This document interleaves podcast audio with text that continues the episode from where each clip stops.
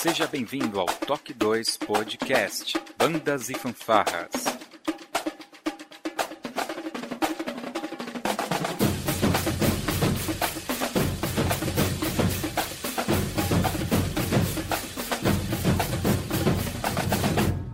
No ritmo da vida, na batida do coração. Vamos é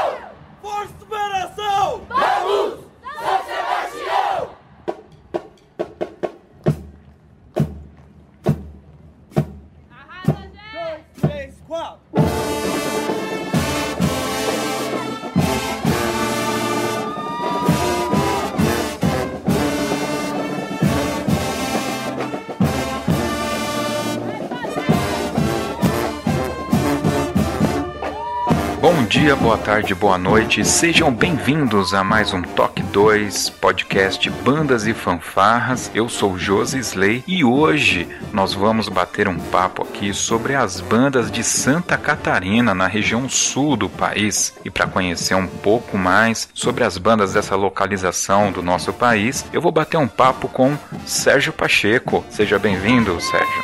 Obrigado, Josley. Boa noite, um bom dia, uma boa tarde a todos. Muito bem. Bom, o Sérgio Pacheco, ele é lá de Santa Catarina, é presidente da ABAFAV, que é a Associação de Bandas e Fanfarras do Vale do Itajaí, e é diretor de patrimônio da CNBF, a Confederação Nacional de Bandas e Fanfarras. A gente vai conhecer um pouco mais sobre o Sérgio Pacheco e as bandas de Santa Catarina logo depois da nossa vírgula sonora.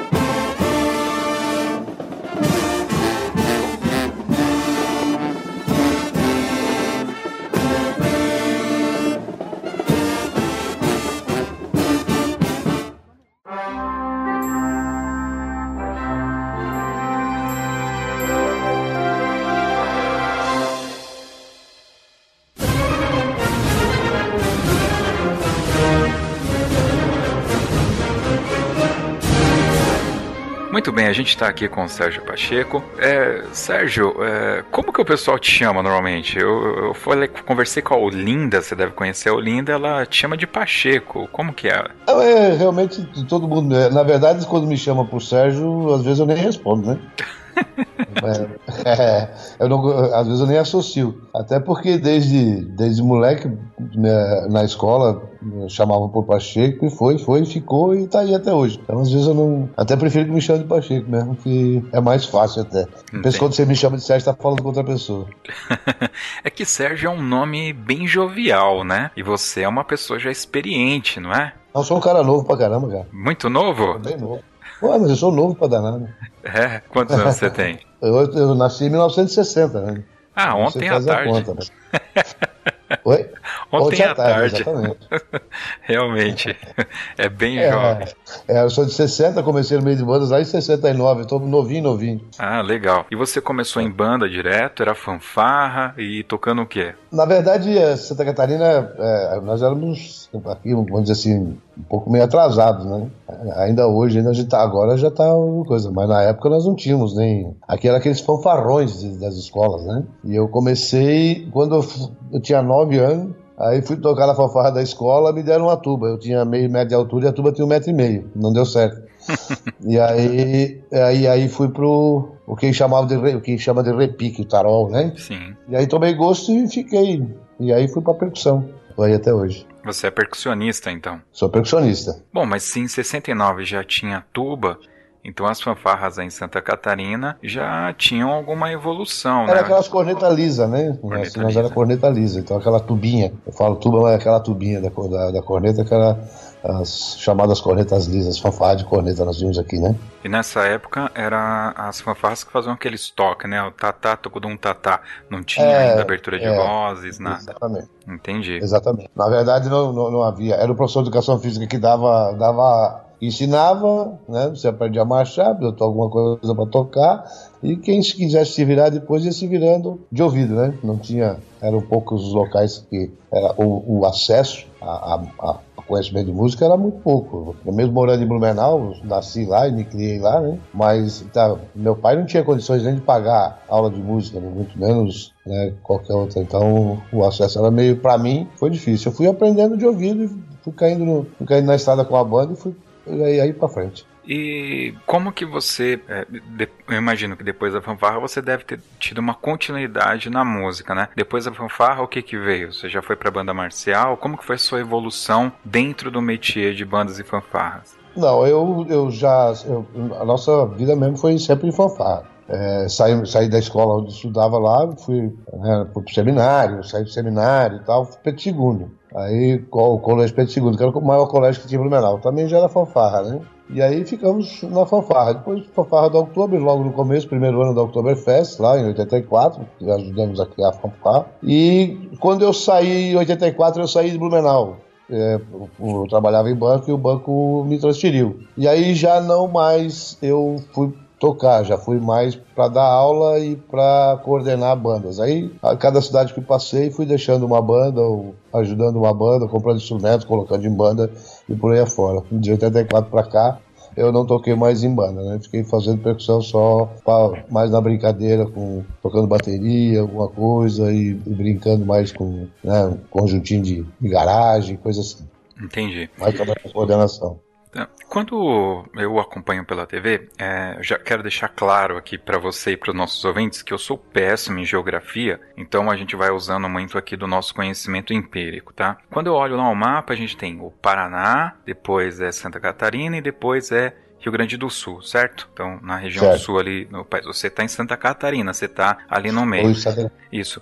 É... Hoje, hoje moro em Jaraguá do Sul, próximo à cidade de Joinville. Ah, bacana. É. Entre Joinville, eu tô, eu tô hoje a 25 quilômetros de Joinville e a 60 quilômetros da minha terra, que é Blumenau. Entendi. Pelo que a gente acompanha para mim, pela mídia, eu acompanho, eu tenho a impressão que a região sul ela tem muita influência é, europeia, né? Holandesa, alemã, correto? Até porque tem o Oktoberfest por aí. Exato. Blumenau tem uma influência grande alemã. Uhum a cidade onde eu moro tem influência alemã, mas mais húngara. Húngara. Que já é uma influência mais húngara. E eu sou de famílias é, italianas, por parte de mãe, italianos, né?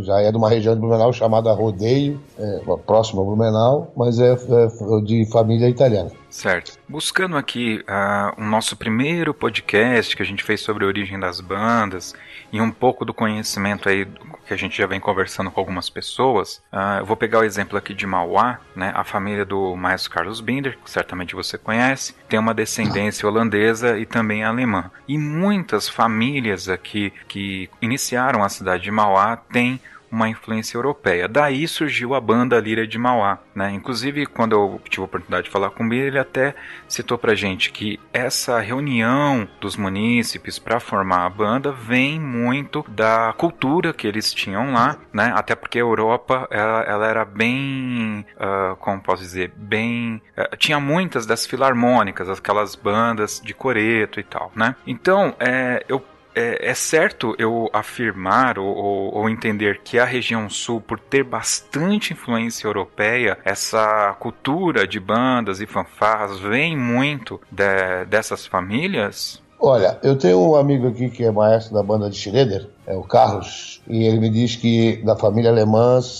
tem que sair no mínimo um, um metal. é, é, ao menos tem que ter o metal. Pode tocar qualquer outro instrumento, mas tem que tocar o metal. É, Blumenau, hoje, a gente pode falar, é, falar de Blumenau, por exemplo, que é uma é de origem alemã e muito atuante com o Oktoberfest. Tem um projeto de banda lá, são bandinhas, né, banda de marcha, vamos partir assim, né, as bandas de marcha, que são das escolas municipais, são trinta e tantas bandas que, é, que tem no projeto Blumenau. É um dos maiores projetos de bandas do, do Brasil. Né? Na, quase todas as escolas municipais possuem uma banda musical.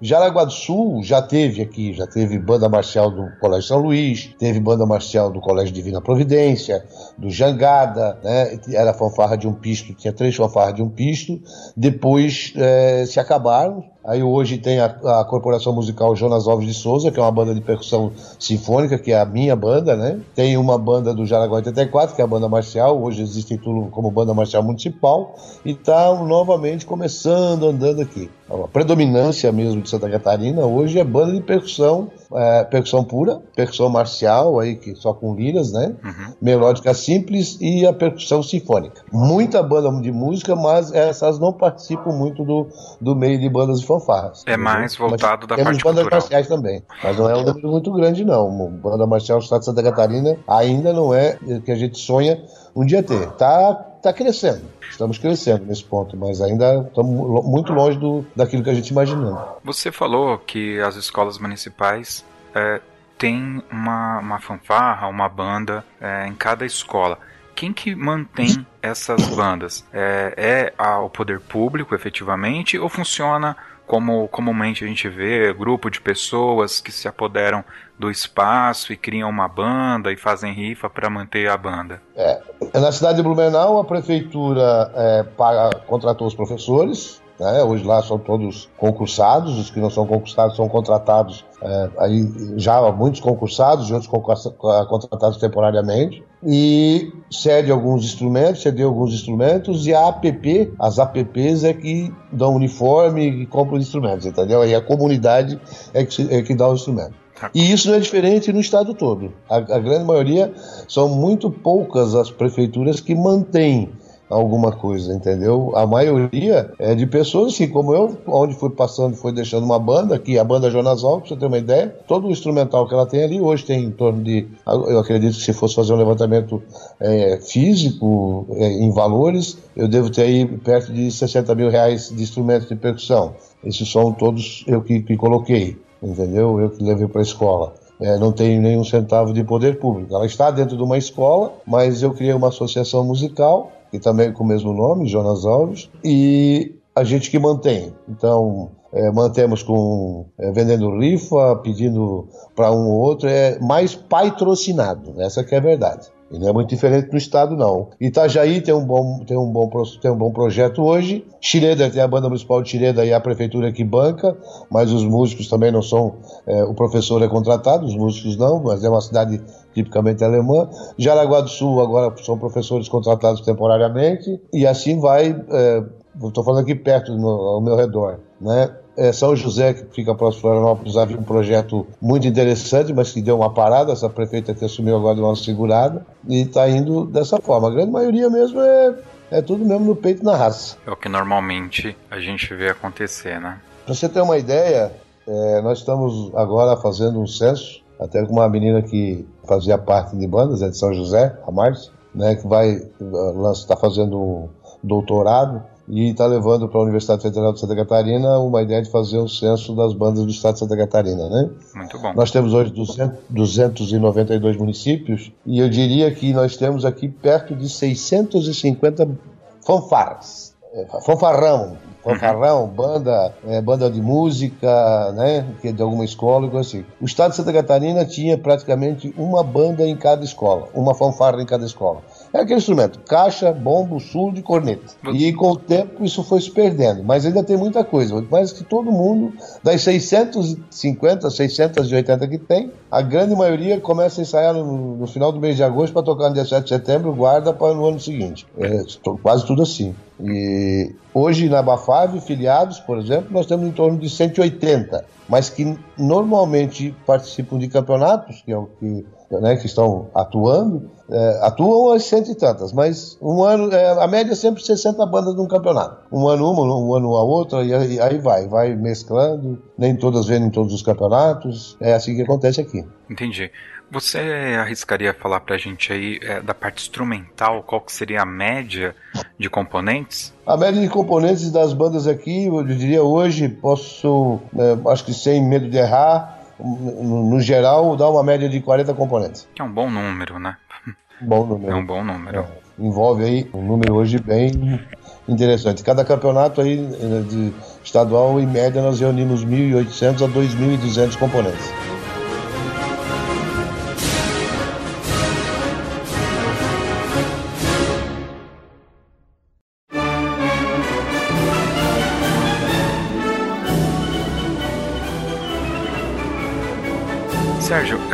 Desculpe, Pacheco, você tá bastante tempo, você sempre esteve na região sul em Santa Catarina durante toda a sua história musical? Sempre, sempre. Sempre. É, Passei por várias cidades do estado, por, pela minha profissão, né? Uhum. Eu não vivo de música, uh, não, nunca vivi da música também, né? Mas passei por várias cidades, e, mas sempre dentro do estado de Santa Catarina. Nunca uh, participei fora, com, assim, com as minhas bandas tocando fora, mas não em corporações fora do estado, não. Legal. Você saberia dizer pra gente qual que é o perfil dos eventos é, que as associações aí de Santa Catarina é, promovem. A, a, primeiramente, né? Quantas associações tem aí em Santa Catarina e como que funciona o calendário? Vocês atuam só na, na promoção de campeonatos ou tem outros eventos associados? Oficialmente registrado da, da CNBF tem a Bafab. Ok. Só. Né? É, há, uma, há outras associações, eu, eu, não, eu me arriscaria de repente esquecer o nome de alguém, mas é, são associações é, regionais, mas que não, não tem uma atuação. Joinville, porque é a associação de, do, das bandas de Joinville, mas que são filiadas à Bafave. Tem a região, é, outras no, no, ali na região de Lages, também não sei exatamente como eles funcionam. Então eu me arriscaria falar o nome e falar alguma coisa errada, entendeu? Mas hoje a mais atuante mesmo é a Bafave, que atua em campeonatos e tal. Entendi. São o que então? Vai, dá pra chutar que tem umas três em Santa Catarina, pelo menos? Dá, eu acho que daria mais, mais associações, mas assim, mais da cidade, porque tem uma do Alto Vale, ah. aí tem o pessoal aqui do, da região do Contestado, que também fizeram uma associação ali, mas assim, mais para que eles consigam alguns recursos. Com, aqui aqui nós, o nosso governo estadual criou nas é, regiões geopolíticas as chamadas GEREDs, que são as gerências regionais. Uhum. Entendeu? Então, até a gente incentivou que o pessoal fizesse associações, associação musical, como no caso da minha Jonas Alves de Souza e outras, eu tenho até ajudado o pessoal a fazendo, dando documentação de montando estatuto, montando atas e tudo, para que pudesse, junto à GERE, conseguir incentivos, né? Entendi. É porque uh, a gente, só para quem está ouvindo entender, quando eu cito associações, eu estou falando de confederações e federações de bandas que aglutinam bandas. Mas uhum. o termo associação também é utilizado quando uma banda cria né, um estatuto, abre um CNPJ, ela pode virar uma ONG uma OCIP, uma associação, para conseguir recursos do governo, patrocínio em geral, fica mais fácil quando uh, a, a, associação, a corporação uh, se torna uma associação, né? E ela fica mais gerenciável, né? É só para quem está ouvindo a gente eventualmente não está Sim, eu entendi. Tá atento eu, aos termos. É, eu aqui, associação da, de bandas, estamos várias. Eu tenho incentivado, quem tem me procurado, inclusive, eu tenho dado a documentação. Agora tem um problema, inclusive, com o negócio do Estatuto da Criança e Adolescente, saiu uma lei aí, 13 de 2014, acho que foi, 13 não sei quanto aí, todas as associações vão ter que se adequar. Inclusive, eu estou agora com um processo na minha associação musical aqui de alterar o estatuto para se adequar a essa lei, né? Uhum. E aí, quem não tiver adequado à lei vai ter que ser extinta. Vai ser extinta pelas, pelas promotorias da criança e adolescente das, das suas cidades. Então, estou é, verificando isso, já está com o advogado da, da minha associação musical, está verificando como é que funciona, mas a gente tem incentivado que as bandas façam associações. Por quê? Com a associação, por exemplo, a minha associação musical, ela é de, é, de entidade pública municipal. Legal. Ela foi reconhecida, ela foi eh, reconhecida como entidade pública municipal, a minha musical. E com isso a prefeitura pode me dar ônibus, pode me dar um professor, pode me, sabe? Uhum. É, que ela não poderia fazer se não fosse. A Bafave, por exemplo, ela é, ela é entidade pública municipal na cidade de Gaspar, que é a sede da, da, da, da Bafave, né? Onde ela foi criada, e agora a entidade pública estadual, foi decretada no ano passado, em dezembro, e neste mês é, está sendo encaminhado a entidade pública federal, da Abafab. Então, hoje, o Estado de Santa Catarina já pode, a gente pode firmar convênio com o próprio Estado, inclusive é, passamos um projeto da Fundação Catarinense Cultura, até pelo título de entidade pública estadual. Né? Sendo entidade pública, o governo pode é, ceder ônibus, é, né, dar o transporte, é, dar instrumento, sabe? Ele pode aplicar. Quando não é de utilidade pública, ele não pode fazer nada, né? Porque passa a ser uma entidade privada, vamos dizer assim, né? Uhum. A, a minha associação musical, a Jonas Alves, ela é filiada ao CMDK. A Abafab está indo para, os, uh, para o Conselho Estadual da Criança e Adolescente, né? Vai ser cadastrada no, no Conselho Estadual a partir de 2018. Até tem que ser, vai ter que ser. Todas as entidades, é, associações que. É, quem está mexendo com criança e adolescente vai ter que estar cadastrado no conselho municipal, estadual, federal, né? Então gente tá, já, tá, já estamos providenciando isso. Até um alerta para os demais aí. Legal. A K, Caroline Lima, ela tá online, eu vou jogar ela junto aqui com a gente, tá? Só um minuto.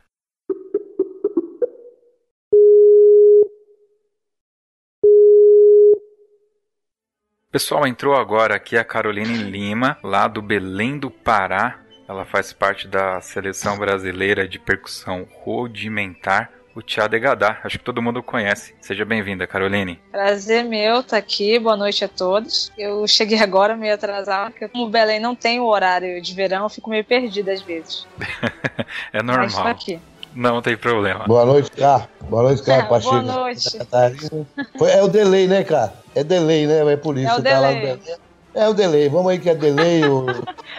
Até chegar não. aqui, né? É, vamos deixar que é delay aí. Muito bem. É, mas tá, tá, é, é, tá, bem interessante a sua entrada aí agora. Legal. Fica mais agradável. Eu tava aqui Legal. só batendo papo com o José aqui, pô, só. Tá bem mais agradável agora. Tá ótimo. Vamos lá. É, Pacheco, você falou Sim. um pouco aí das quantidades, da, das associações que existem, das bandas e tal, e como que funciona a, sua, a agenda de Santa Catarina durante o ano. É, tô te perguntando isso porque eu notei que esse ano de 2017 parece que os eventos se concentraram todos no segundo semestre. É, assim de cabeça, que eu me lembro na, no primeiro semestre, Aqui em São Paulo a gente teve o Open Brasil e, se não me falha a memória, Francisco Morato. Como que funciona a, aí em Santa Catarina a Bafave? É, Santa Catarina também não é muito diferente não. É mesmo sendo em julho, Gaspar, né? no começo, no primeiro final de semana de julho, que é o festival de inverno que acontece lá, e nós estamos, este ano realizamos o 31º concurso é, Campeonato Cidade de Gaspar, que é um dos mais antigos aí do, do Brasil em atividade, né, sem falhar nenhum. Não acontece só o de Gaspar. E o problema disso é que as, as prefeituras acabam contratando os professores muito tarde, aqui na nossa realidade. A grande maioria começa já no meio de maio, junho, e aí não tem como ensaiar. Fica, sabe, é, são poucas as bandas que começam a ensaiar realmente quando retornam às aulas. Né? Então, a, todos os. Nosso calendário todo é segundo semestre mesmo. É, Santa Catarina, o, nós temos agora no mês de julho, além do que nós começamos esse ano, porque criamos o departamento educacional da Bafab, departamento de projeto, departamento educacional, e fomos. É, agora nós fizemos esse ano o primeiro o workshop é, da Bafab que foi também no mês de julho. Nas férias, né, começamos na quinta-feira e fomos até o sábado, em Blumenau. Foi um masterclass. Ensaios, aulas durante o dia, ensaios em determinados momentos, à noite, apresentações individuais e no final, do, no, no sábado à noite, reunimos uma grande banda com todos os participantes, né? E fizemos uma apresentação de é, oito peças, se não me engano, oito ou dez peças, uma coisa assim. E aí os, os campeonatos todos são todos no, no, segundo semestre e o estadual também, que é em novembro. A Bafave dá apoio técnico a vários festivais, a, a vários campeonatos é, regionais. Gaspar e tantos outros aí. A gente normalmente indica avaliadores, é, faz toda a parte técnica, ajuda no regulamento, mas o nosso campeonato mesmo só o estadual. Nós não temos, a exemplo de São Paulo, nós não temos aqui eliminatórias, nós temos só o campeonato mesmo.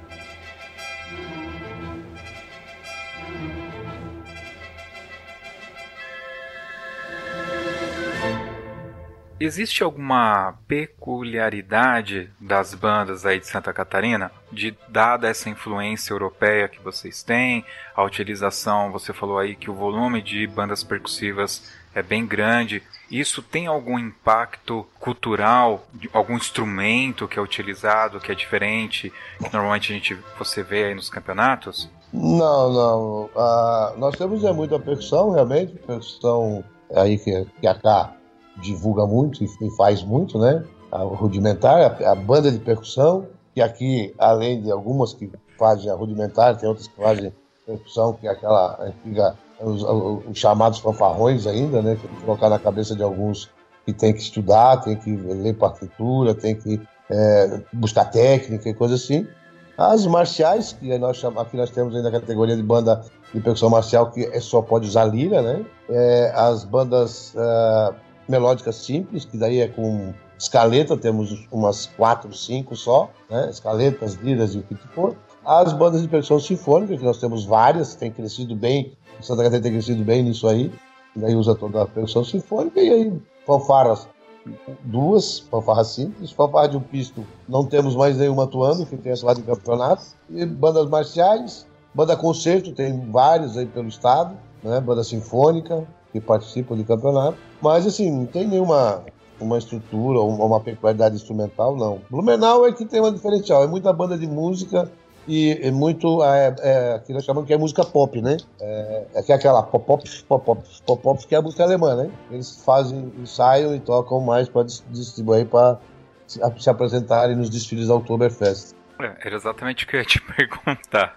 Como que é essa intersecção entre as bandas, as fanfarras daí com a Oktoberfest? Visto que tem essa, essa cultura das bandas, é Bom, de novo, né? É o que a gente vê o que eu vejo pela mídia são aquelas bandas menores, com músicas mais típicas, né? E como que se dá essa intersecção? Hoje na Oktober não tem mais bandas de fora que participam. Uh, uma ou outra você lá, tem que mandar um vídeo lá para eles, eles fazem uma seleção e tal, convidam as bandas de fora, de, de Blumenau, né? tem que mandar música com. tem que ter traje típico, todas as bandas têm que ter traje típico, e só participam do desfile da Oktoberfest realmente bandas de escolas das escolas de Blumenau, que passam por uma seleção feita pela própria organização da Oktober é, alguns meses antes, né? Eles fazem um desfile, fazem tipo um campeonato interno deles lá, e são selecionadas algumas bandas para os desfiles da Oktober.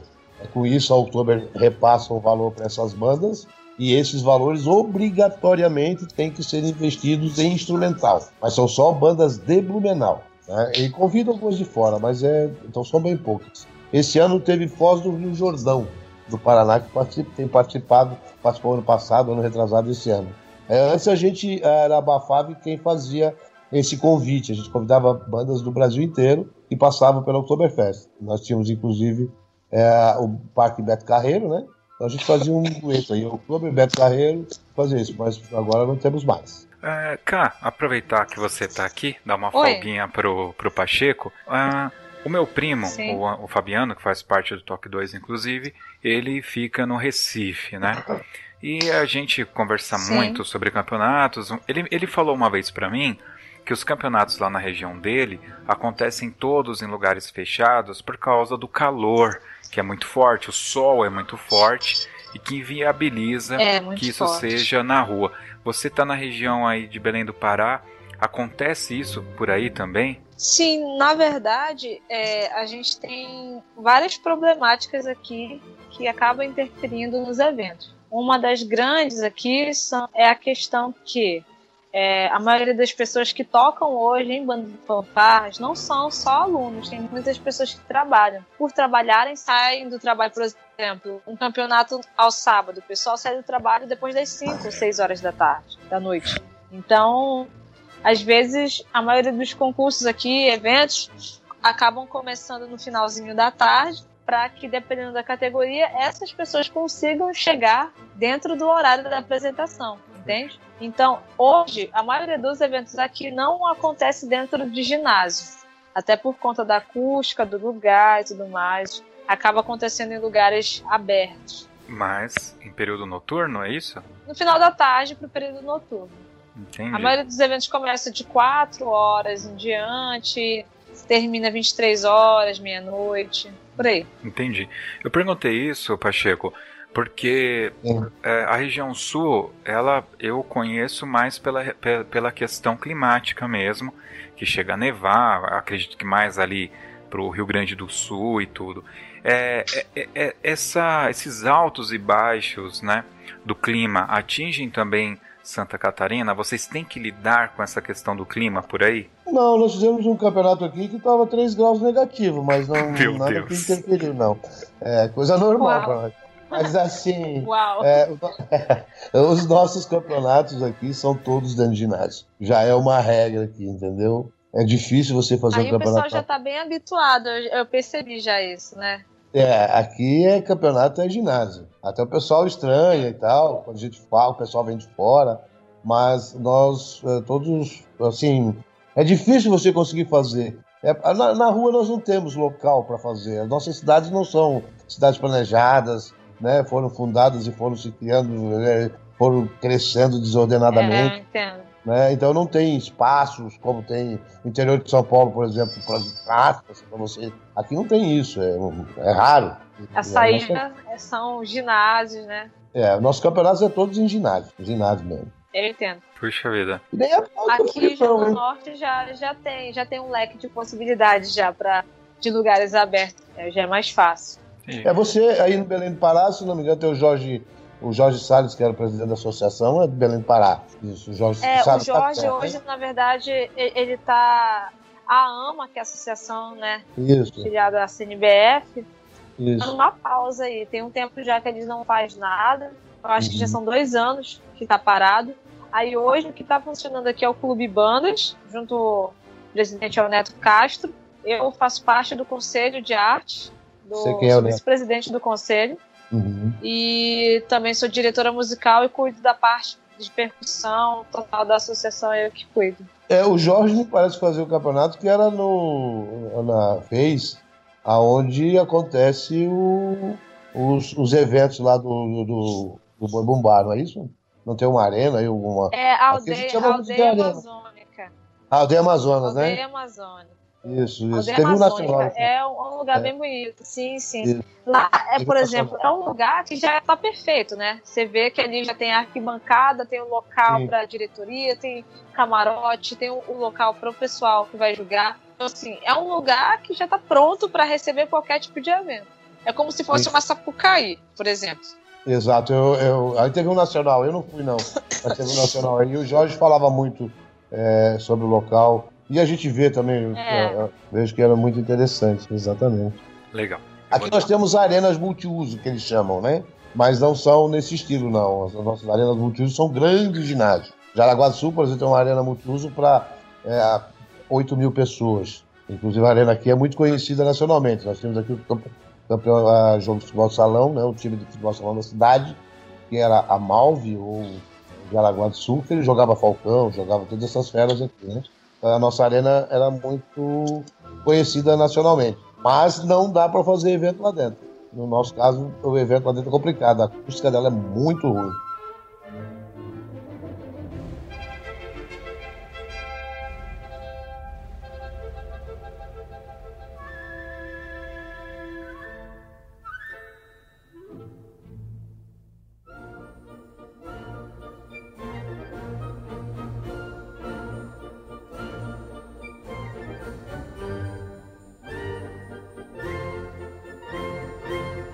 Sérgio, é, na região de Santa Catarina, como que é a absorvição mercadológica desses músicos que são formados nessas bandas, fanfarras é, e, e percussão? Existe mercado de trabalho para absorver isso ou realmente é naquele esquema de fase que o garoto vai passar pela banda e vai levar isso como uma memória para a vida dele? A grande maioria, como em todos os lugares, é uma fase. Você entra e leva para a memória, leva isso pro, pro resto da vida. A minha banda aqui, por exemplo, já saiu cinco bandas de garagem. Das cinco, tem uma, eu acho, que está ainda brincando. E devo ter aí uns 10 músicos tocando em, em- em- bandas que tocam bailes, que a gente chama aqui, né? Uhum. Mas nós temos. é, temos aqui em Jaraguá, tem uma Scar aqui, né? Que é onde acontece o FEMUSC e tal. E- então tem muita, muita área pro pessoal, com certeza. É, Blumenau aí está contratando professores agora. A nossa dificuldade mesmo é faculdade. Temos boa faculdade em Blumenau, temos uma boa faculdade em Florianópolis de música, mas é, o acesso é meio, meio difícil para a gurizada, entendeu? Mas é, tem mercado sim. Mas a grande maioria é como São Paulo, como no Belém Pará, como no resto do país, que levam, assim, né? Levam para sua vida. Mas é, tem muita gente aí que saiu de banda e fanfarra que tá bem colocado na vida hoje. É, sim, com certeza. Isso em todo lugar, né? Tá aí a K que não deixa mentir. aí, ó, tá aí. Até a K sabe aí, tu conhece o pessoal aí que tá aqui de Santa só fala que tá trabalhando aí. O pessoal que tá no, no é. de Gadá, tá por aí afora, estão viajando o mundo aí. Aqui a gente teve recentemente um evento na Avenida Paulista, em São Paulo. Foi um evento bem, bem legal, estive lá. Fala pra mim, como que tá essa questão de repertório das bandas e público é, em eventos de bandas e fanfarras na sua região? Cara, como nos demais, né? Eu vou falar porque eu, eu, eu falo nos demais estados, que a gente anda aí Brasil afora, é, o público é complicado, cara. Público, a minha cidade, não por ser Jaraguá do Sul, mas no meu bairro, eu faço um campeonato aqui fiz do, até o décimo, que era logo após o, a cidade de Gaspar, no dia seguinte, aqui até a gente tinha um público muito bom do bairro, aqui era um, um evento feito no bairro, né? E chegou a ter 5 mil pessoas no, no evento que não de banda, entendeu? O pessoal da comunidade participando, e participa mesmo. Mas público, cara, é complicado. O público do campeonato é o público das bandas. E isso não é só Santa Catarina, Paraná é assim, é, São Paulo a gente sabe que é assim, é, Rio de Janeiro é assim, Minas Gerais, que eu não conheço, não sei exatamente como é que é, mas acredito que seja assim também. E Mato Grosso do Sul, o pessoal tem dito que é dessa forma, teve gente do Mato Grosso tocando aqui, diz que é a mesma coisa. O público que está no, no, no ginásio, que está assistindo, 95% é integrante ou pai de aluno ou alguma coisa que seja no meio das bandas. É, Infelizmente. Me parece que quando você, nesse esquema que você está posicionando, né? Quando você tem um pai do aluno, a família do aluno ainda assistindo, eu acho que é até uma questão bacana, né? Mas em campeonatos que você tem uma banda desfilando e a banda volta para assistir a outra, isso me incomoda bastante. Não é que é errado, né? Mas incomoda. Agora, a, a questão do repertório que vocês estão fazendo aí. É que tá certo que quando a gente fala de campeonato, todo mundo vai buscar um, um repertório um pouco mais técnico, né? Mas não seria o caso de ter mais festivais e nesses festivais que não premiam, é, a gente ter um repertório mais acessível ao público? Músicas são mais populares? Cara, você sabe que é, a minha esposa não é do. não faz parte, não viaja junto. Agora, assim, a gente já tá mais descansada, agorizada, já saiu de casa e tudo, agora tá, vai começar aí que é, vai, inclusive o estadual agora vai comigo. E ela tem visto aí as discussões que acontecem, é porque cada campeonato no dia seguinte eu tenho que estar respondendo um monte de, de coisa, um monte de briga. Você sabe que é um monte de gente que, na verdade, eu acho que é, deveria de cada banda levar o seu avaliador, o seu regulamento e o seu troféu para o campeonato, né? e aí já sai, leva e já sai para casa com ele. É, exatamente, é exatamente. É, quem tá no meio sabe disso. É exatamente o que, que eu penso. Ele tá falando tudo. É, e a minha esposa, a minha esposa vem me dizendo isso já aos três, quatro anos, que a gente devia sair dessa coisa de campeonato e partir para o festival. E para o festival não tem, não tem a competição, não tem, sabe, é mais livre, mas eu sou muito favorável a festival. Já tô, não era, mas aí, mas aí, Pacheco, eu me preocupo. Será que a galera vai por ser só um festival e não vai ter premiação? Não vai ter aquela questão da disputa? Será que eles vão? Pois é, aí é é o problema. Nós estamos estudando e sonhando ainda, né? Nós começamos uma discussão com o governo do estado sobre isso. A gente quer fazer o circuito catarinense das bandas. Que é mais ou menos como funciona aqui Sim. o circuito catarinense de dança, que é, são eventos no, no, no estado inteiro quatro no início agora, para começar a conversa. São quatro regiões que a gente queria fazer. São masterclass durante a semana e um campeonato, festival no final, semana, no final de semana, entendeu? No sábado e domingo. Então, o pessoal, um, tipo, um festival com.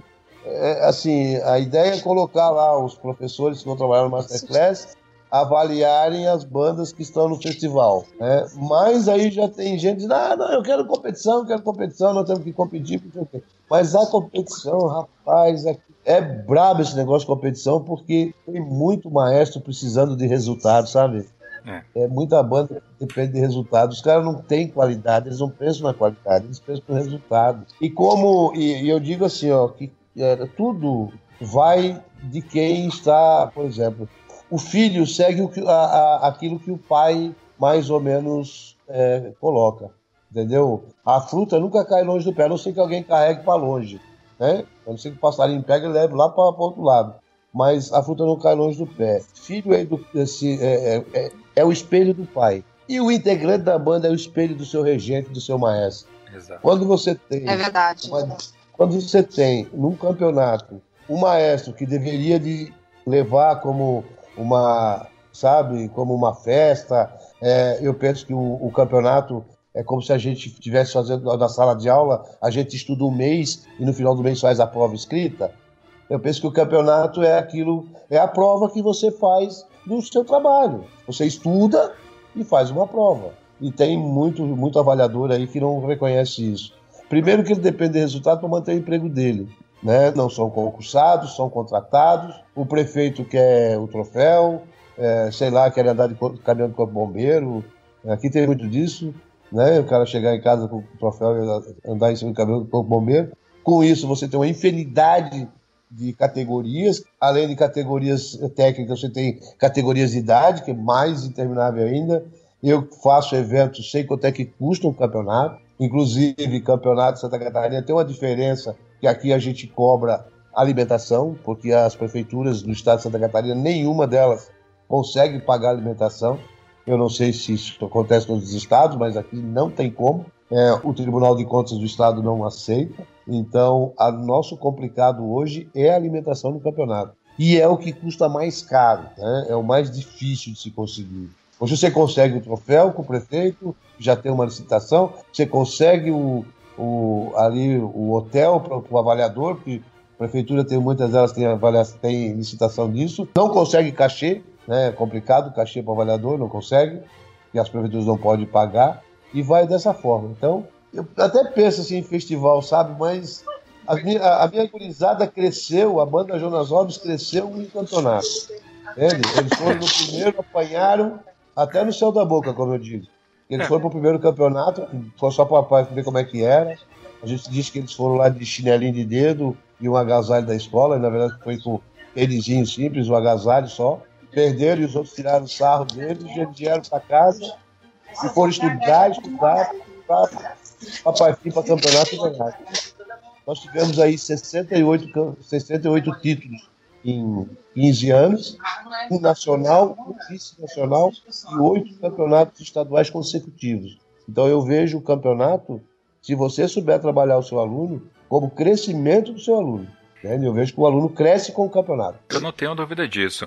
O que acontece é que a exemplo do que aconteceu aqui na Paulista, você tem um público muito orgânico. Né? Então a pessoa, ela, é, o aluno, ele, ele pode entender que o campeonato vai trazer um glamour maior. No entanto, o que eu vi aqui foi muita gente tirando foto, muita gente querendo se aproximar da baliza, se aproximar, as meninas principalmente, queriam ver o corpo coreográfico. Você vê aquela molecada mais é, querendo ver a parte de percussão. Então, é, o festival, quando ele é feito também, obviamente, no lugar certo, da forma certa, eu acho que ele agrega bastante.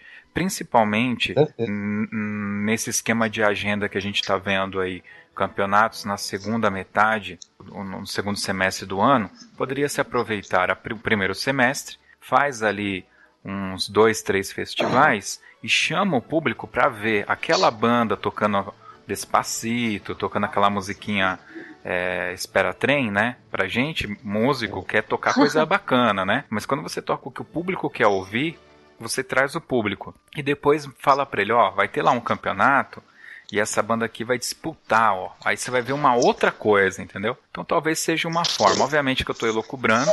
Em relação ao público no estado do Pará, é diferente, porque como é, os eventos acontecem em praças, às vezes, a maioria delas, né?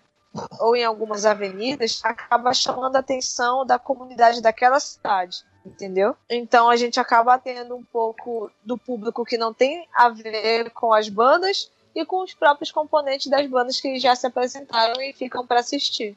Bom. É, pode ser talvez que esse seja, mas eu, eu até vejo assim, por exemplo, Avenida Paulista. Você falar Avenida Paulista hoje, é, São Paulo tem mais de 6 milhões de habitantes, quer dizer, é, 10 pessoas em São Paulo, meia pessoa em, em Santa Catarina já é mais ou menos. Eu tenho mais gente do que aí, vamos dizer, vamos por esse, por esse parte, né? Uhum. A, com relação a, a festival e tal, e essas músicas que aí populares chamada, é, até é gozado às vezes, porque você vê. Quando você vê uma banda da China tocando, você olha lá os molequinhos, meu, estão arrebentando, não tem partitura na frente, tudo, não tem nada, e a molecada toca pra caramba. E você sabe que os guris não tocam por nota musical, né?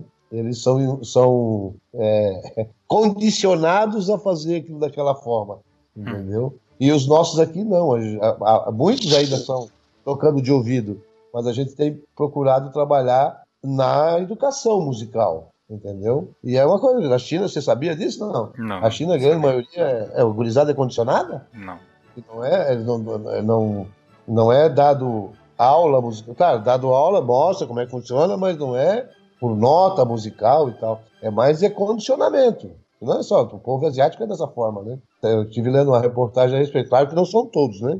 Não é tudo assim também. Mas a grande maioria daquelas bandas pequenas que a gente vê nos. ah, e todo mundo fica empolgado, é muito condicionamento. Talvez o condicionamento aqui desse certo, né? Eu poderia ser que melhorasse um pouco. Também concordo com você que os festivais do segundo semestre, por exemplo, eu sempre fui contra isso. É, eu acho que o campeonato nacional não pode ser no mês de dezembro. É, o estadual também. Santa Catarina, por exemplo, e Rio Grande do Sul, hoje classificam para o nacional do ano seguinte, não para o nacional do ano. Eu acho que isso tem que ser uma coisa do Brasil inteiro. Por exemplo, aí é difícil, às vezes, é, a banda teve o campeonato essa, essa semana. Por exemplo, o meu campeonato é dia 18 e 19 de novembro, agora. Uhum. E o nacional dia 10 de, dez- 10 de dezembro. Você e imagina a banda ganhar o campeonato, se classificar para o estadual, tem que. Como é que ela vai se preparar para ir para o nacional? Novembro e dezembro nós temos que esquecer de fazer campeonato. Essa coisa agora de Enem, de ENAD, vestibular, é, dezembro, é, final de novembro de- início de dezembro, é, mês de, de, de prova. Gurizada tá ralando para poder passar de ano. E você acha que pai vai deixar filho rodar para ir para a banda? É verdade. Isso, isso é um problema. Eu acho que tem que ter uma organização maior em relação aos calendários anuais de cada entidade, seu estado, mas também tem os problemas que, que impedem isso. Aqui em Belém, por exemplo, o que mais atrapalha esse processo do calendário é o seguinte: é que os coordenadores, regentes, não há contrato aqui, não existe o contrato, o incentivo do Estado para esses profissionais. Isso não existe. Aqui O que também não. acontece é o seguinte: algumas bandas têm os padrinhos, que são vereadores, né? Ou as bandas municipais que têm algum incentivo da prefeitura. Essas bandas começam o trabalho bem cedo, no início do ano. Mas as outras só começa depois, ali por meados de julho. É aí Sim. que alguém aparece para ajudar a banda, porque quer ver a banda no desfile escolar. Então a gente enfrenta esse problema que é muito complicado, diferente do estado de Goiás, que é onde eu moro hoje. No estado de Goiás, é, é, tem um contrato do estado, entendeu? Para todos os profissionais. Tem escola que tem quase 10 professores, gente, para cada instrumento. Tem professor de trompete, trombone, percussão, corpo coreográfico, baliza, e aí fora o regente. Então tem banda que tem muito professor, sabe? O Goiás tá, tá Então, nessa. cada estado Concursado ou contratado? Contrato, contrato, é contrato. É É contrato. contrato, de dois anos, você tem noção? E a maioria dos contratos são renovados. Ah, sim. É, eu acho que é o permitido Então, até assim, dois anos. É um caminho já, né? É um caminho já. É, Eu acho é um e eles estão indo muito bem. Então, Goiás é um lugar que já tem esse, esse incentivo, que é o pontapé inicial, falta fiscalização, é claro. Por exemplo, Sim. tem banda que tá cheia de professor e tem banda que tem dois professores, por exemplo. É, o, o Aí tem Pernambuco banda também que tem faz. professor. Pois Hum. é. Mas é aquela coisa, tá falta um fazendo pouco de. É, falta fiscalização, entendeu? É, no Pará não há incentivo nenhum, nenhum mesmo.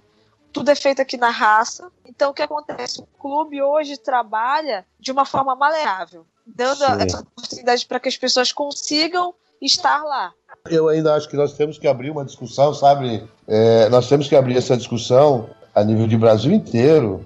Pra, nós, Sim, nós e é preciso, Pacheco. É, nós temos que mudar essa plenamente. Tem que haver aí um consenso. É. Mas aí eu não sei se vocês concordam comigo. Se não há uma atitude da CNBF que está lá em cima, como é que faz? Eu vejo que simplesmente eles somem durante um ano todo e aparecem, tipo assim, pá, campeonato nacional tal data. E o resto que se dane, desculpa a expressão, mas que se dane para chegar até o campeonato nacional.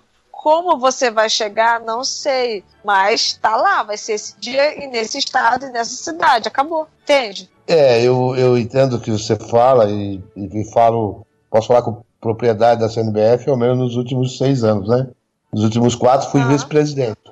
E atualmente estou ainda como diretor técnico, diretor de patrimônio. É, Sim. Também não é fácil para a CNBF, todo mundo acha que é, é a grande vilã e tal. Mas hoje nós não temos todos os estados filiados, é uma das coisas. As bandas, as, os estados que estão afiliados, a grande maioria também não paga anuidade, fica atrasado, atrasando, atrasando, atrasando, atrasando, entendeu? Não, é, não se é possível de fazer um calendário porque você conta com a cidade, você conta com a, a proposta de uma cidade para fazer o campeonato. Quando chega na época do campeonato, tá chegando próximo, os caras dão para trás, e aí fica aquela coisa, aquela desgraceira, aquela correria de você correr atrás, pra, sabe, que nem louco. E aí você acaba, você acaba aceitando algumas cidades para fazer campeonato e acontece coisas que depois é, você vira chacota. E pior é que você vira chacota de gente, por gente que faz parte do próprio negócio, entendeu? É, você não é chacoteado pelo teu, vamos dizer assim, teu adversário, você é chacoteado pelo teu companheiro. Por aquela cara pessoa que está tá dentro do processo. E, né? que sabe da conversa toda. Muitas vezes isso que acontece, entendeu? Então, o grande problema é, e é isso que eu digo, qual é o grande custo de um campeonato? Embora muita gente ache que não, a alimentação é cara. O campeonato nacional hoje é 4 mil, 5 mil guri pequeno aí, né? Guri pequeno e guri grande também. A alimentação para isso tudo, estrutura, logística, né? Nós queremos fazer um campeonato nacional aqui. A prefeitura de Alagoas quer fazer. Me preocupa, porque eu não sei se nós temos uma, uma estrutura para receber tantas bandas, que eu acho que daria um número muito grande, nas escolas que nós temos hoje. Nós vamos ter que pegar as cidades, da, as escolas das cidades vizinhas. Né? Nós temos várias, 30 e poucas escolas aqui, mas é, não sei se haveria estrutura para alojar todo mundo. E isso não é diferente fora. Diferente do estado de São Paulo. Eu fui campeonato de São Paulo, meu, cara, é, você hoje, é, a escola com estrutura, com, sabe, com, totalmente diferente daquilo que a gente tinha aqui. A gente via isso lá. Então, é, muitas vezes o pessoal ah, critica a CNBF, mas a, a correria do povo, da, da, da, diretoria, do presidente em si, né? Não, não são todos é, santos, não. Eu também condeno muito. Condeno aí muita gente lá dentro. Acho que todo mundo tem que fazer a minha culpa, né? Mas é complicado você. Eu mesmo aqui em Santa Catarina, você vai fazer um campeonato. A cidade fecha com você, aí quando falta um mês o cara pau. Aconteceu dois, dois anos seguidos agora. Fechado, cidade fechada um ano antes para fazer o campeonato. Um mês do campeonato, não, ninguém, o, prefeito que não ia fazer. O que, que você faz? Tira dinheiro do bolso para pagar? tivemos que tirar dinheiro do bolso para pagar. Aqui, por exemplo, a criança paga, nós cobramos uma inscrição. Além da unidade, nós cobramos aí 12, 13 pila, 15 pila de cada um, que ajuda a pagar a alimentação, ajuda a pagar o cachê, ajuda a pagar o campeonato. E eu acho que é a solução para nível nacional, tá? É, essa, essa questão da, do, do, dinheiro, né? Essa questão da CNBF, eu nem diria CNBF, porque esse é um problema institucional e que ninguém tem a resposta. Eu não tenho a resposta. Como diz o, o branco aqui em São Paulo, uhum. falar até papagaio fala. Então, eu vou dar uma de papagaio, né? Porque uh, surgiu uma nova entidade, a Conafaban, que eu sinceramente não sei como que vai, mas quando eu entrevistei, é, quando eu entre, entrevistei o rapaz, eu fiz a eu mesma assisti. pergunta para ele. É, como que a gente faz um campeonato nacional com um país do tamanho do Brasil, né? Uh, não tem a resposta. Desculpa, eu não tenho. E eu acho que a CNBF não teve até agora e a Conafaban também não tem. Porque como que, ó, você faz o campeonato lá que nem vai ser em Aracaju, com vocês aí de Santa Catarina tendo uma final de campeonato agora no meio de novembro, como? Não tem como. Tem que ser esse esquema que você falou. O cara tem que saber um ano antes que ele vai ou não para Aracaju. Nosso é assim. Não, o Santa Catarina Entendeu? classifica um ano antes, está no nosso regulamento. Então, então porque É nós e o Rio Grande do Sul. Exato. Não existe, aqui não tem como. Porque- A banda para ir para o Campeonato Nacional, quem vencer esse ano vai o ano que vem. Exato. E tem a obrigação de participar do Campeonato Estadual do ano que vem. Exato. Ah, só que acontece uma, uma questão aí. Nem sei se essa palavra existe, mas enfim. É, essa questão do dinheiro e da logística e tudo que foi dito, ela me irrita profundamente, assim. Porque nós temos entidades no meio de bandas que sobrevivem de leis de incentivo e que são independentes de governo público. De governo público só pode ser público, né?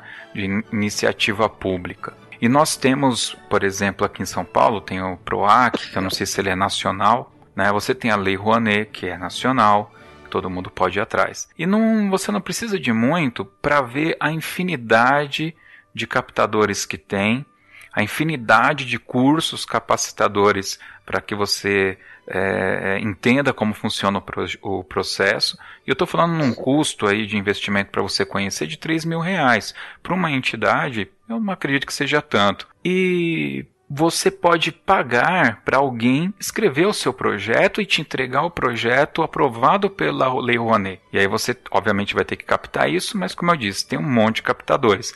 Obviamente que eu falando assim, parece que a coisa é muito simples. É evidente que não é simples, mas é, eu não vejo nenhuma ação no sentido de pelo menos tentar. Então entra ano, sai ano, e eu vejo diversas associações, e quando eu digo diversas, pessoal, porque não é só a CNBF, não é só as associações de São Paulo, não é Santa Catarina, não. Eu gosto de falar de forma bem genérica. Eu vejo um monte de gente reclamando, mas não, não se toma a ação para solucionar. Aí eu vou dizer uma coisa para você, desculpa interrompê-lo. Lei Rouanet, você, você tem uma empresa, Wesley. Uhum. Aí, o que, que você acha melhor? Associar a sua empresa a uma imagem, o que, que te dá mais resultado, por exemplo? Você associar a sua empresa à imagem de uma banda de escola ou você associar a imagem de Luan Santana, do Luan Santana, de uma Cláudia Leite, de uma, entendeu? Eu de entendi. nome da música popular que hoje traz num evento, cobram, mas que juntam 20, 30 mil pessoas no evento, então tá lá. O outdoor da Seara Alimentos, de qualquer. E aí vem no, de bandas e que não, não tem esse retorno todo. E, infelizmente, é, é, eles só vejam, só veem dessa forma. Não, A gente eu vê da forma de educação e tudo. Eles não veem dessa Não, forma. mas eu tenho certeza que não. Na Lei Rouanet, quando você parte para captação, entendeu? É, é complicadíssimo. Eu estou conversando com. Eu conversei com dois ministros de educação, duas por duas, duas vezes. Uma me disse que não, a- o Ministério da, da, da Cultura não investia em banda e fanfarra porque não era uma cultura brasileira. Cara, aquilo me deu. Nossa. Isso foi no Rio Grande do Sul, é, foi aquela Ana de Holanda, que nem nome tem aquela mulher. E ela não, ela não era chamada Ana de Holanda, ela era chamada irmã do Chico Buarque. Uhum. É, era irmã do Chico Buarque, que era ministra da Cultura. Não sei se você lembra disso. E, no- e nós, num congresso Irmã aqui de Chico. É, irmã de Chico. irmã Ela de era Chico conhecida. Buarque e falou É, isso, velho. É, não, mas ela, era, ela não era nem conhecida. Falasse Ana de Holanda, ninguém sabia. Não, é irmã de Chico. Ah, a ministra é irmã de Chico. Ela esteve no congresso da CNBF lá no Sul, lá no Rio Grande do Sul. E ela falou isso na cara dura. A banda e fanfarra não é uma, não é uma cultura brasileira, isso é uma cultura americana. Ela é louca. Não é nem americano, é. É. universal, já começa daí, né? É, mas ela já falou americana, mas só É. pra você ter uma ideia. Então, começa por aí. E o outro que eu falei foi agora que saiu aí, que era do PT, que foi lá para Salvador, depois a gente conversou. Então, eu acho que a Lei Rouanet, ela só vai funcionar. Por exemplo, em vez de você ter captado da empresa, o governo devia definir e o governo fazer o repasse. Você está entendendo? Você faz o projeto. Nós vamos ter uma roubalheira. Dá para te contar uma coisa. Esse país é, é 90, eu acho que é feito 90% do ladrão. Acho que, sei lá, botaram tudo que era ladrão que tinha e botaram pra cá. Entendeu? E é verdade, cara. Deus que me perdoe. Mas a Lei Rouanet só vai funcionar, cara, quando o governo chamar pra ela. Nós temos aqui um festival FEMUS, que é o maior festival da América Latina. Nós temos empresas aqui como a VEG, por exemplo, multinacional. Daí foi feito projetos aqui para fazer para cuidar da banda com Lei Rouanet. fazer uns festival, fazer algumas coisas. Chegamos na empresa para pedir, é, todas de Jaraguá do Sul aqui, a gente já passou por FEMUS, a gente já passou por FEMUS, ah, nós temos 10 caras que temos que investir, você tá entendendo? Então os caras, os caras, os caras, eles é, geram um elefante branco que cai esse elefante somos nós todos, entendeu? Esse tema é um tema polêmico e grande para a gente discutir é, inteiramente aqui, né? No entanto, é, fica aí essa pitada para que todos pensem um pouco sobre isso, porque as dificuldades elas estão lá, efetivamente estão, mas as facilidades também, e a gente tem que buscar essas facilidades.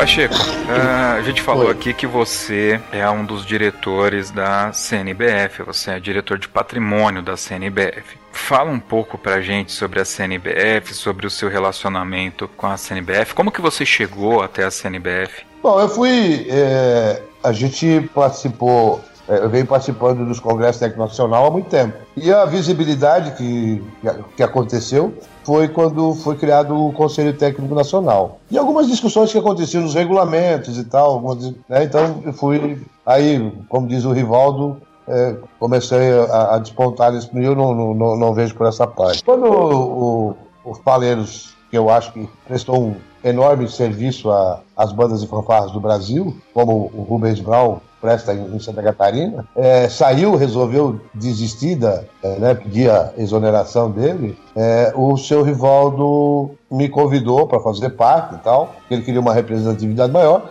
me convidou para ser vice-presidente e aceitei e fui para lá. Mas e falei para ele, eu só aceito se for para eu falar aquilo que eu tenho que falar, porque se for para ser carneirinho, eu fico em casa nem saio de casa, entendeu? Eu toda a vida viajei com dinheiro meu, nunca, nunca viajei com dinheiro da CNBF. Alguns hotéis me pagaram, eu não, não vou dizer que não, né? Alguns hotéis me pagaram. Porém, passagens, amigo, eu paguei do meu bolso. Se alguém disse que pagou passagem para mim, tá enganado. Ninguém nunca pagou nada. A única passagem que eu ganhei foi para o Espírito Santo, no Congresso do Espírito Santo. Ainda assim, tive que pagar o translado do aeroporto até na cidade lá e de volta. Quando chegou no final lá, depois o rapaz me acertou lá, deixou tudo certo, entendeu? Mas lá na hora eu tive que desembolsar os valores. Mas, assim, é, fui fazer parte e muita coisa que, que a gente via errado, nós criticávamos. E acabamos, acabamos sendo a ovelha negra do negócio. O ano que vem nós vamos ter eleição, e é o que eu, eu, que eu acho assim. Eu não sou candidato a nada na CNBF. Eu não tenho mais é, saúde, não tenho mais idade, não tenho tempo, né?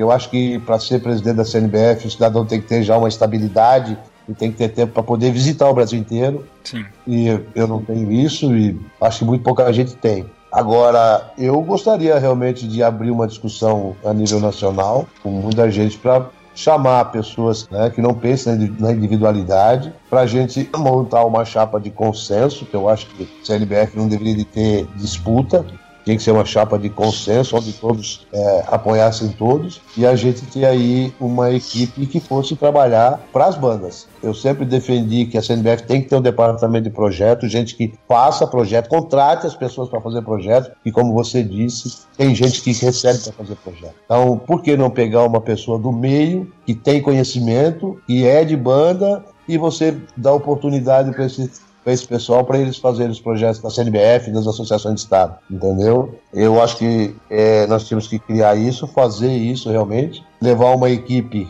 que seja uma equipe coesa, de pessoas que não, não olhem para o próprio umbigo, que olhem para o Brasil como um todo. Nós temos vários estados que ainda não estão filiados, não tem credibilidade da CNBF, falta credibilidade, infelizmente. Eu até ouvi da Ana, a, a, da Ana, desculpa, da cá a pouco né, sobre a CNBF.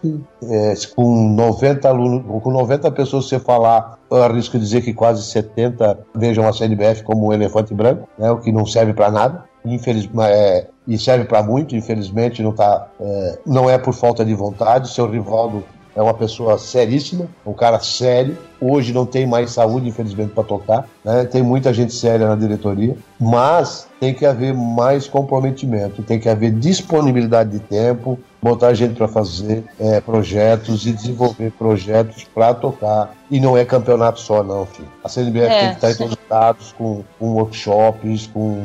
É, Exatamente. É, Entendeu? Tá aí o Tia Degadá, que é uma entidade fora da CNBF, que faz o trabalho dela ma magnífico que faz, outros fazendo nos seus estados. A CNBF tem que estar presente em todos os estados, fazendo eventos em todos os estados. Não dá para fazer um é evento só. Isso que, que você falou. Eu acho que assim, essas entidades elas poderiam agregar uma a outra e juntar os projetos e ideias e partir aí para esse Brasilzão, porque gente tem muitas pessoas carentes de informação. O que é bobeira aí, aí em São Paulo, Santa Catarina, é, é coisas assim imensas em outras regiões sabe? Coisa boa. É, às vezes, e... pode ser supérfluo para mim, é o essencial para você. Né? Exato. Eu, eu percebi isso quando eu comecei a rodar o estado aqui no Pará. A partir, eu acredito que foi 2014 para cá, eu rodei muitos lugares. Eu cheguei aí em cidades aqui no Pará que eu, eu vi aluno atravessando o rio de canoa para ter aula comigo. E nenhum dos masterclasses ou workshops que eu fiz, nenhum deles deu menos de 80 crianças. E nenhum. Exato. Então, assim, eu vi a vontade dessa molecada de estar tá aprendendo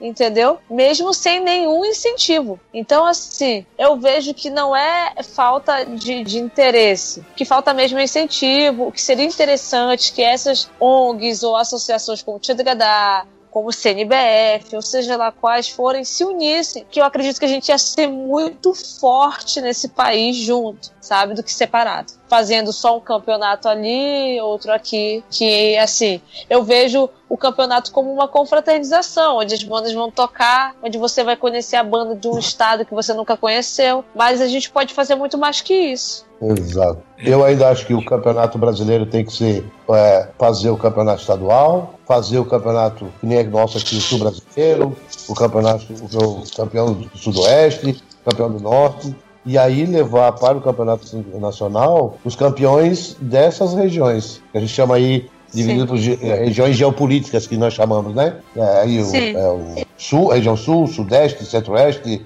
nordeste, nordeste é grande pra caramba, então teria que dividir em dois. Nós já havíamos feito isso na, na, na, na CNBF, agora parece que eliminaram isso também, voltou a fazer só uma região nordeste, acho que aí tem que ter duas, região norte, que até ficaria mais fácil para você. Você teria menos, menos bandas, eu acho que no, no, campeonato nacional, ou talvez até teriam mais, mas com mais qualidade. É, você poderia atender melhor, né? Poderia atender bem melhor é, essas bandas. O Brasil é continental. É, hoje, para mim pegar uma banda para ir a Aracaju, por exemplo, se eu sair de Santa Catarina, a gente tem uma banda querendo ir aí, foi ver uma semana de estrada. Meu Deus.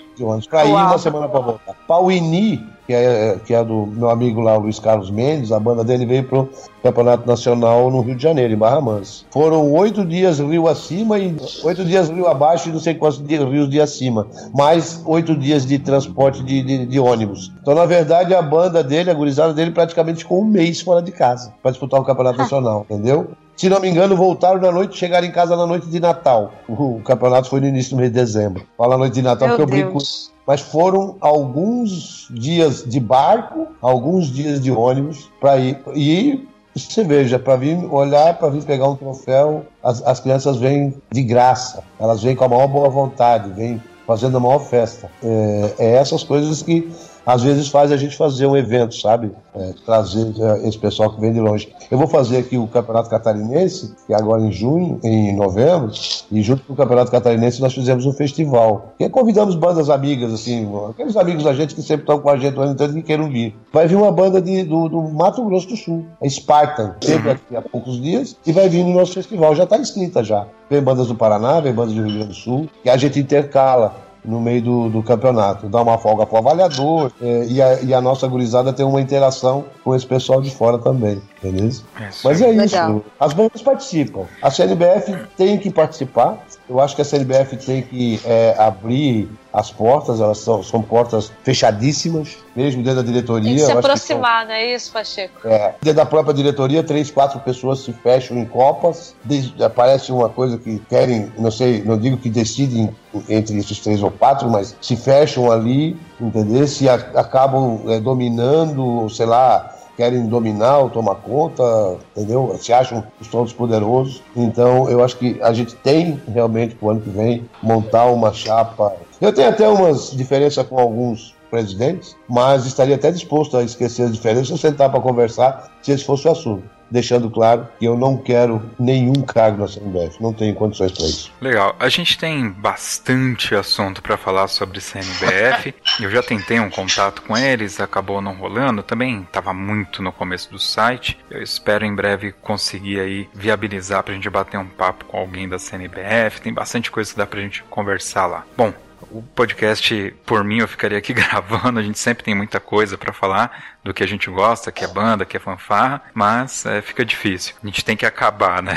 É, Pacheco, se você, esse momento aqui, final, eu sempre dou alguns minutinhos para você fazer o uso da palavra, nosso convidado fazer uso da palavra, é, fazer aí uma, uma conclusão, um fechamento, um agradecimento, enfim, é um tempo seu aí para a gente fechar esse papo aí, fica à vontade. Bom, eu quero primeiro lhe parabenizar por esse, por esse espaço, tenho acompanhado, né? Você sabe que abri, até abrir espaço para você divulgar em todos os, os, grupos aqui de Santa Catarina e, e tem visto, o pessoal tem, tem ouvido o podcast, então parabenizar pela iniciativa, eu acho que nós precisávamos disso, isso é um caminho para, quem sabe, aí uma rádio nacional ou uma TV nacional via internet, qualquer coisa assim que a gente possa fazer, né? Eu acho que isso é um sonho que pode chegar a ser realidade e esse teu trabalho pode acontecer isso. É dar um grande abraço a Cá, a Cá que faz um excelente trabalho aí social e ela não divulga, tá? Ela não quer aparecer, segundo ela, né? Ela não quer aparecer. Mas não é uma questão de aparecer, Cá, é uma questão de realmente enobrecer o trabalho que você faz. É como você diz, essa gurizadinha atravessando o rio a nado lá de barco para você dar aula e eu sei que é, eu tenho acompanhado, por incrível que pareça, pode parecer que não, mas eu acompanho o trabalho aí, a gente sabe de todo o trabalho que você faz aí no Pará e fora dele. Né? Quero que você dê um abraço ao pessoal lá do Tia de Gadal, o John, a esposa dele, ao Nico, que você disse que está vindo aí de janeiro. Se eu tiver tempo e puder, eu, quem, não sei onde é vai ser o camp, mas quem sabe apareça vai lá ser, dar um Vai ser numa ser no interior de São Paulo. Logo, logo a gente vai estar divulgando os detalhes, Ah, mas tá. já fica o convite. Isso. Aí diga pro Nico que ele para vir aqui para ele aprender. Se ele aprendeu a fazer churrasco, você cobra dele, tá? Se ele veio pra Santa Catarina tentar aprender Vou, a vou fazer. cobrar, já que ele, É, acho que já que não aí, eu aprendeu, vou não. cobrar dele. Ele aprendeu bem a tomar cerveja, mas fazer churrasco ficou bem difícil. É, então, te dar um grande abraço, cara, e dizer pra você que é isso aí. Eu espero que você realmente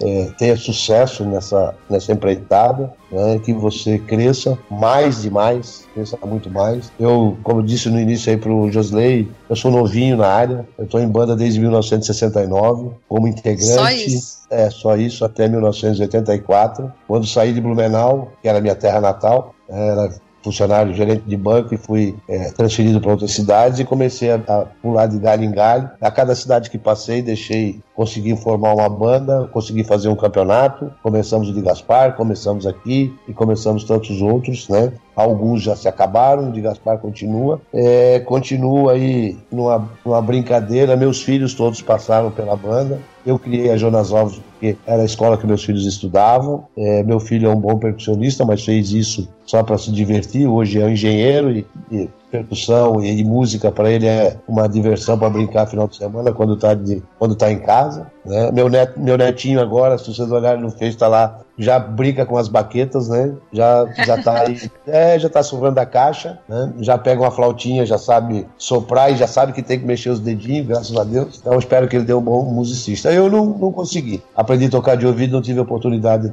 de tocar por nota musical, mas não admito que aluno meu entre na banda sem ter o conhecimento da nota musical. E acho que isso tem que ser regra geral. Não para ele ser um profissional, mas para ao menos ele saber o que ele está fazendo. Né? Ele não dá mais para o aluno tocar uma coisa que ele não sabe pensar que ele está batendo, não sabe por que está batendo.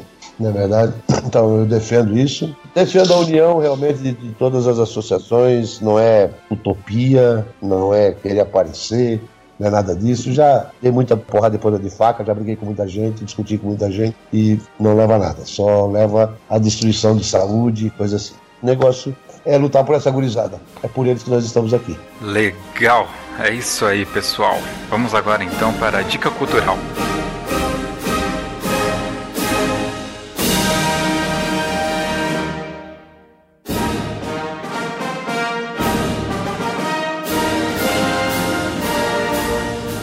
Muito bem, o Dica Cultural é aquele momento que os nossos convidados indicam aí um, um filme, uma série, um lugar, um prato típico, qualquer coisa aí. E primeiras damas, né? Vamos lá, Cá, fica à vontade, qual que é a sua dica cultural? Bom, minha dica cultural, e além de voltado à cultura, mas também voltado à parte pedagógica das bandas de fanfarras, eu indico As 10 Páginas do John, que é um livro que já está há alguns anos no mercado para todo mundo e que poucas pessoas conhecem e não sabem nem fazem ideia da importância que esse livro tem. Quando você tem ali tudo que você precisa para trabalhar a sua linha de percussão dentro da sua banda e fanfarra. Diferente dos outros livros que você tem que baixar por aí, os livros são em inglês, né? Os livros você não entende que o compositor está falando e a maioria deles é escrito só para caixa. As 10 páginas do John, além de ser em português, ela é escrito para toda a linha de percussão. É completo. Então você vai conseguir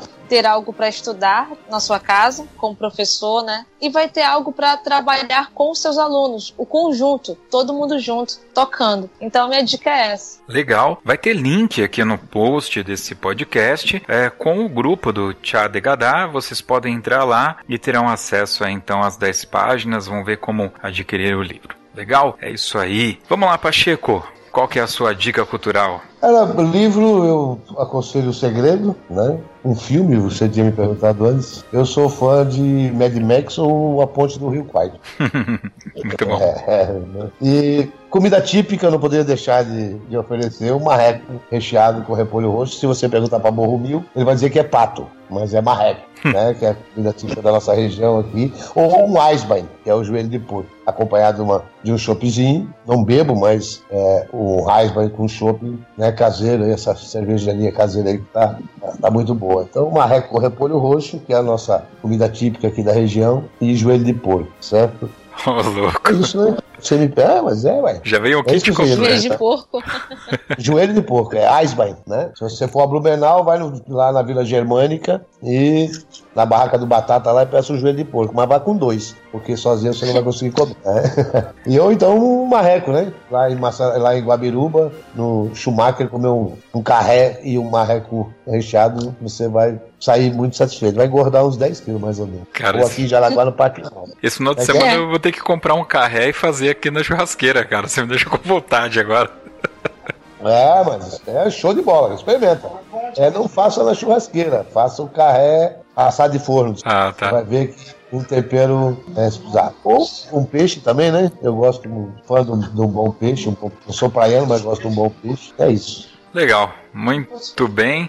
Bom, e a minha dica cultural, já estava esquecendo aqui. Eu vou indicar uma, uma série, uma série que eu, eu estou assistindo chamada Um Bom Lugar. É, essa série está disponível no Netflix. É, conta a história de uma moça que ela morre e vai para o céu, mas na verdade ela não vai para o céu, ela vai para o bom lugar. E ela descobre quando ela chega no céu que houve algum erro, algum erro lá no cadastro do céu, e na verdade era para ela ter ido pro inferno, não era para ela ter ido pro céu não, porque ela não é uma boa pessoa. É uma série de comédia, é bem levinha, dá para todo mundo assistir, e eu tô me divertindo bacana. E o legal é que eles usam termos assim que não não estão ligados diretamente à religião.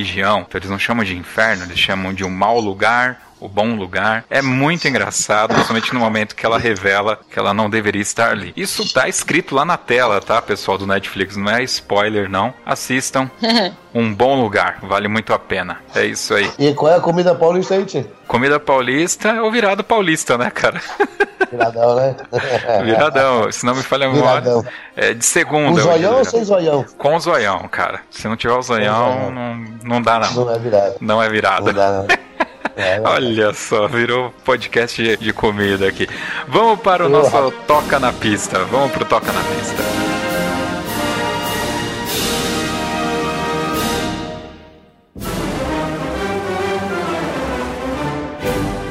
Na pista é aquele momento, Sérgio, que você precisa escolher aí uma música pra gente tocar no final do podcast, mas não pode ser qualquer música, tem que ser uma música que tem uma história, né? Que, que, que vai de encontro a algum momento da sua vida no meio de bandas, enfim, fica à vontade, vale tudo. Cara, pra mim, Cisne Branco. Se- É, fe- fez parte, é, trilha sonora da minha campanha para vereador, foi trilha sonora, pedi autorização pro pessoal lá para para poder colocar. E tocou lá no dia que eu recebi a medalha na, na, na Liga da Defesa Nacional, né?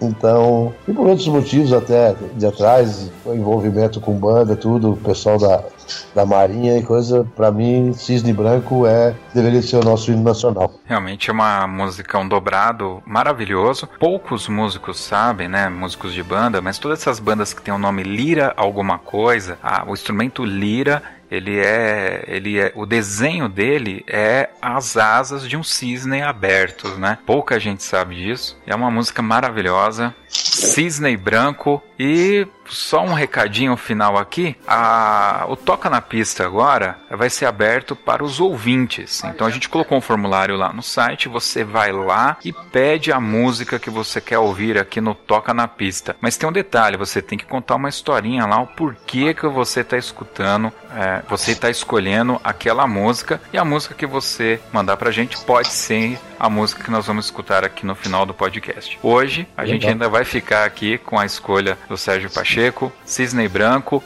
Antes que eu esqueça, Sérgio, muito obrigado pela sua participação. Valeu, muito conteúdo, muita coisa boa aí que a gente aprendeu com você. Uh, K, muito obrigado pela disponibilidade. Opa. Foi corrido, mas você conseguiu. Valeu. E a gente. Vou precisar mais de você aqui pra gente falar mais de percussão, falar mais sobre bandas aí lá do Pará também, beleza? Legal. Conto com você. Até o próximo podcast Toque 2 Bandas e Fanfarras.